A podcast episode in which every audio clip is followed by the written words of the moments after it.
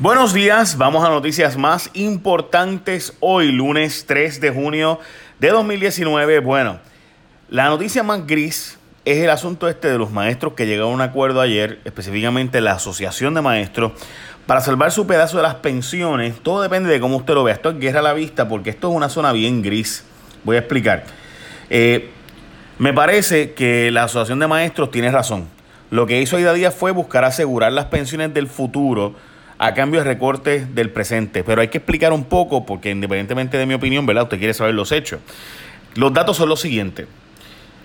Tú tienes, tú necesitas conseguir el 51% de los acreedores para lograr un acuerdo y obligar a todos los demás a aceptar una reducción de, de su deuda. Para tú conseguir eso, la Junta ha estado buscando conseguir, ¿verdad?, diferentes bonistas que se pongan de acuerdo.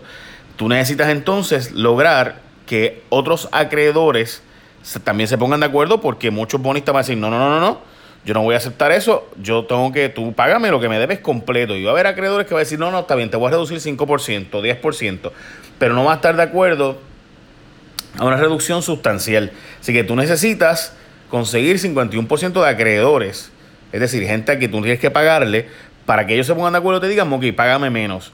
Para lograr ese acuerdo, tú necesitas ver a conseguir que la gente vote a favor de eso pues que ha apostado la Junta, que los maestros van a ser parte de ese grupo que les va a permitir hacer eso.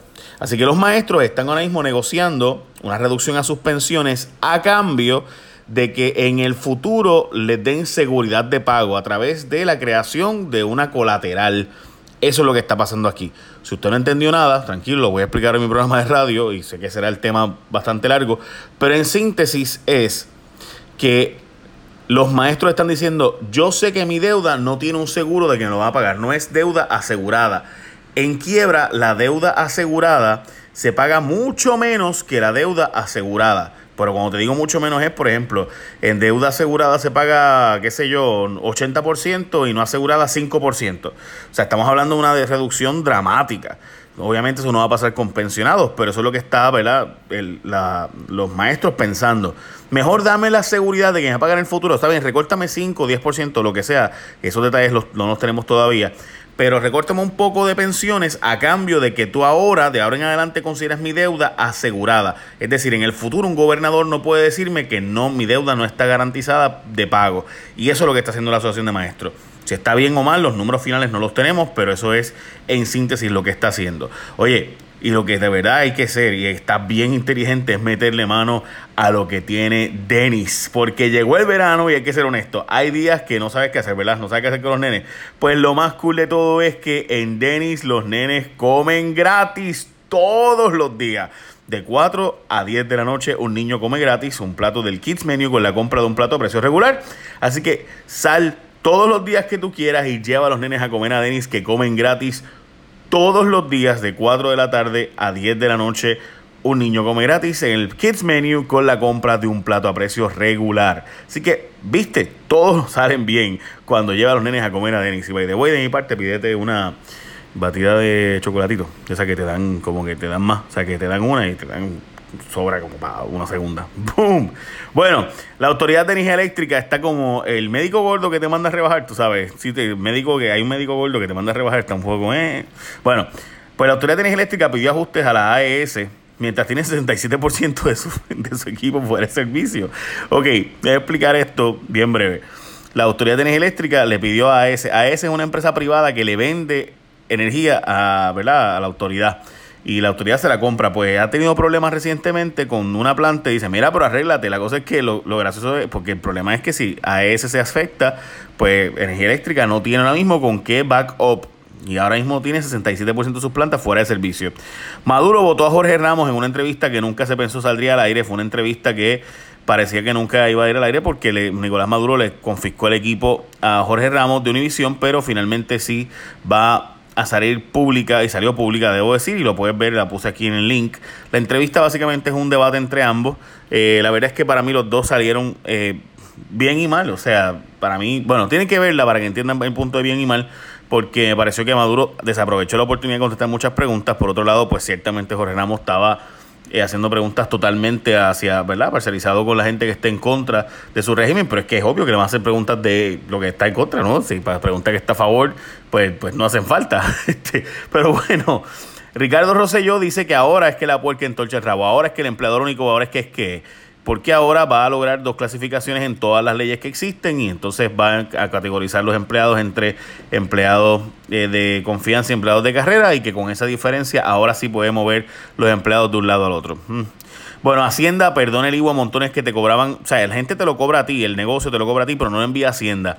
¿Qué debe hacerse? Hacienda está diciendo que ellos tienen una filosofía distinta al gobierno anterior, de que ellos están por los planes de pago para que estos patronos o dueños de negocio paguen eh, aunque sea con planes de pago, la pasada administración también tenía, decía, ah, yo, hago un plan de pago y demás, pero si no pagas el plan de pago, pues te confisco el negocio y te lo cierro si es necesario. Eh, en fin, están en esa pelea ahora mismo. El gobierno dice que ha logrado el recaudo de 72 millones en IBU en dos años, negocios que no enviaban el IBU, aunque te lo cobraban a ti. Eh, todavía no se sabe si hay o no chavos para el seguro social de los policías. Se supone que eso pronto empieza a cobrarse. De hecho, dentro de un mes se supone que empieza a pagársela a los, policías del seguro social. Me parece una, una cosa loca que todavía a estas alturas el plan fiscal no esté claro, o van bien el plan fiscal sí, pero que no esté claro qué va a pasar con ese dinero. Eh, porque vamos, o sea, los policías, estamos hablando de, que gente sin, sin seguro social está brutal pero sin Medicare. Eso sí es verdad que es el problema. Y recuerda que usted no paga seguro social, seguro social es Medicare, ¿verdad? Este, la pago es, para las dos cosas. Así que, este, o sea, es bien serio el asunto de que usted se quede sin, sin seguro social, sobre todo con una pensión tan raquítica como la pensión que se está planteando ahora. Bueno, le arrestan tres cercanos a Rivera Chat si él se pone chismi con la prensa. Los clubes de prensa y el Nuevo Día hoy tienen un artículo de portada sobre el asunto de Rivera Chats y tu actitud hostil con la prensa. Eh, de hecho, el artículo me cita a mí, cita a Valeria Collazo Cañizares eh, y demás. Eh, lo cierto es que a mí me parece que, y fue lo que dije en el artículo, es lo que cita en el artículo, que le arrestaron a tres personas bien cercanas a él, a Rivera Chats. Así que ponerse a pelear con la prensa es su estrategia de que nos enfoquemos en la pelea con la prensa y no en que le arrestaron a una persona que lo representaba en actividades que él no iba en Cristal Robles. Cristal Robles tenía un contrato para eso. O sea, él dice, no, porque si trabajaran con, si alguien trabaja con un representante de distrito, supone que yo lo sepa. Pues no. Eh, pero si trabaja directamente representándote así, pues sí. Este, que en este caso Cristal Robles trabajaba directamente representándolo a él en actividades y a petición de... y el, contrato está clarísimo. By the way, hemos subido el indictment. Si quieres verlo, el pliego acusatorio, también puedes ir a la página de hoy, al resumen de hoy, y ahí está este, para que lo leas por ti mismo, no llegue, a tus propias conclusiones. Eh, también le arrestaron al director de asuntos gubernamentales, o sea, una persona sumamente cercana a él que, que hacía toda la operación política y además un recado de fondos en Isoel. Así que ahí están los hechos, esa no es mi opinión. La Cámara Federal votará hoy por proyecto que incluye ayudas para Puerto Rico y son 600 millones y otros millones adicionales. Eh, Así que veremos a ver. Hoy hay una votación, probablemente es mañana la, la votación probablemente final del asunto, donde está, estará la gente para votar. Atrasos en forense afectan grandemente las pesquisas. Al sol de hoy, decenas de casos que continúan paralizados porque no Forenses no acaba de terminar sus investigaciones y obviamente pues se afecta la cadena de custodia, se afecta un montón de cosas eh, para que esté la evidencia para juicio, así que hay que arreglar Forenses y a pesar de que se ha mejorado eh, la verdad es que está bien atrás a pesar de que le han dado 4 millones de pesos y es que la situación de forense estaba raquítica, o sea, eso tiene que ser de emergencia. Eh, bueno, enredos que hicieron para que te llegara la luz aún están sin reparar luego de María y esto es la Autoridad de Energía Eléctrica y las improvisaciones que hicieron la gente que llegó aquí para lograr que hubiera luz, pues la agarraron de donde fuera, todavía estamos bien atrás. Supone que el último contrato de Cobra resolviera eso, no, lo, no ocurrió, así que pues honestamente es una vergüenza. Y se gradúan miles de estudios. Eso es la portada de primera hora, está bien interesante, deben leerla. Recuerden que mi columna ya no es los lunes, lo van a cambiar para jueves, así que por si acaso.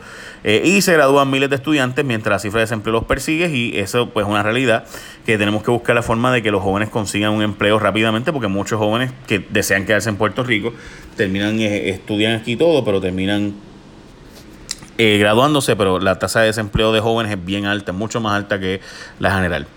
Bueno, básicamente esas son noticias más importantes del día, pero recuerda de nuevo que cuando tú vas a Denis, los niños comen gratis.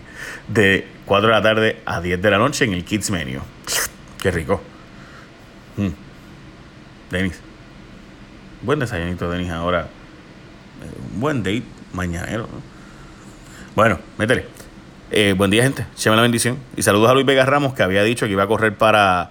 Eh, dicho que iba a correr para gobernador, después que iba a correr para Washington, después para alcaldía de San Juan.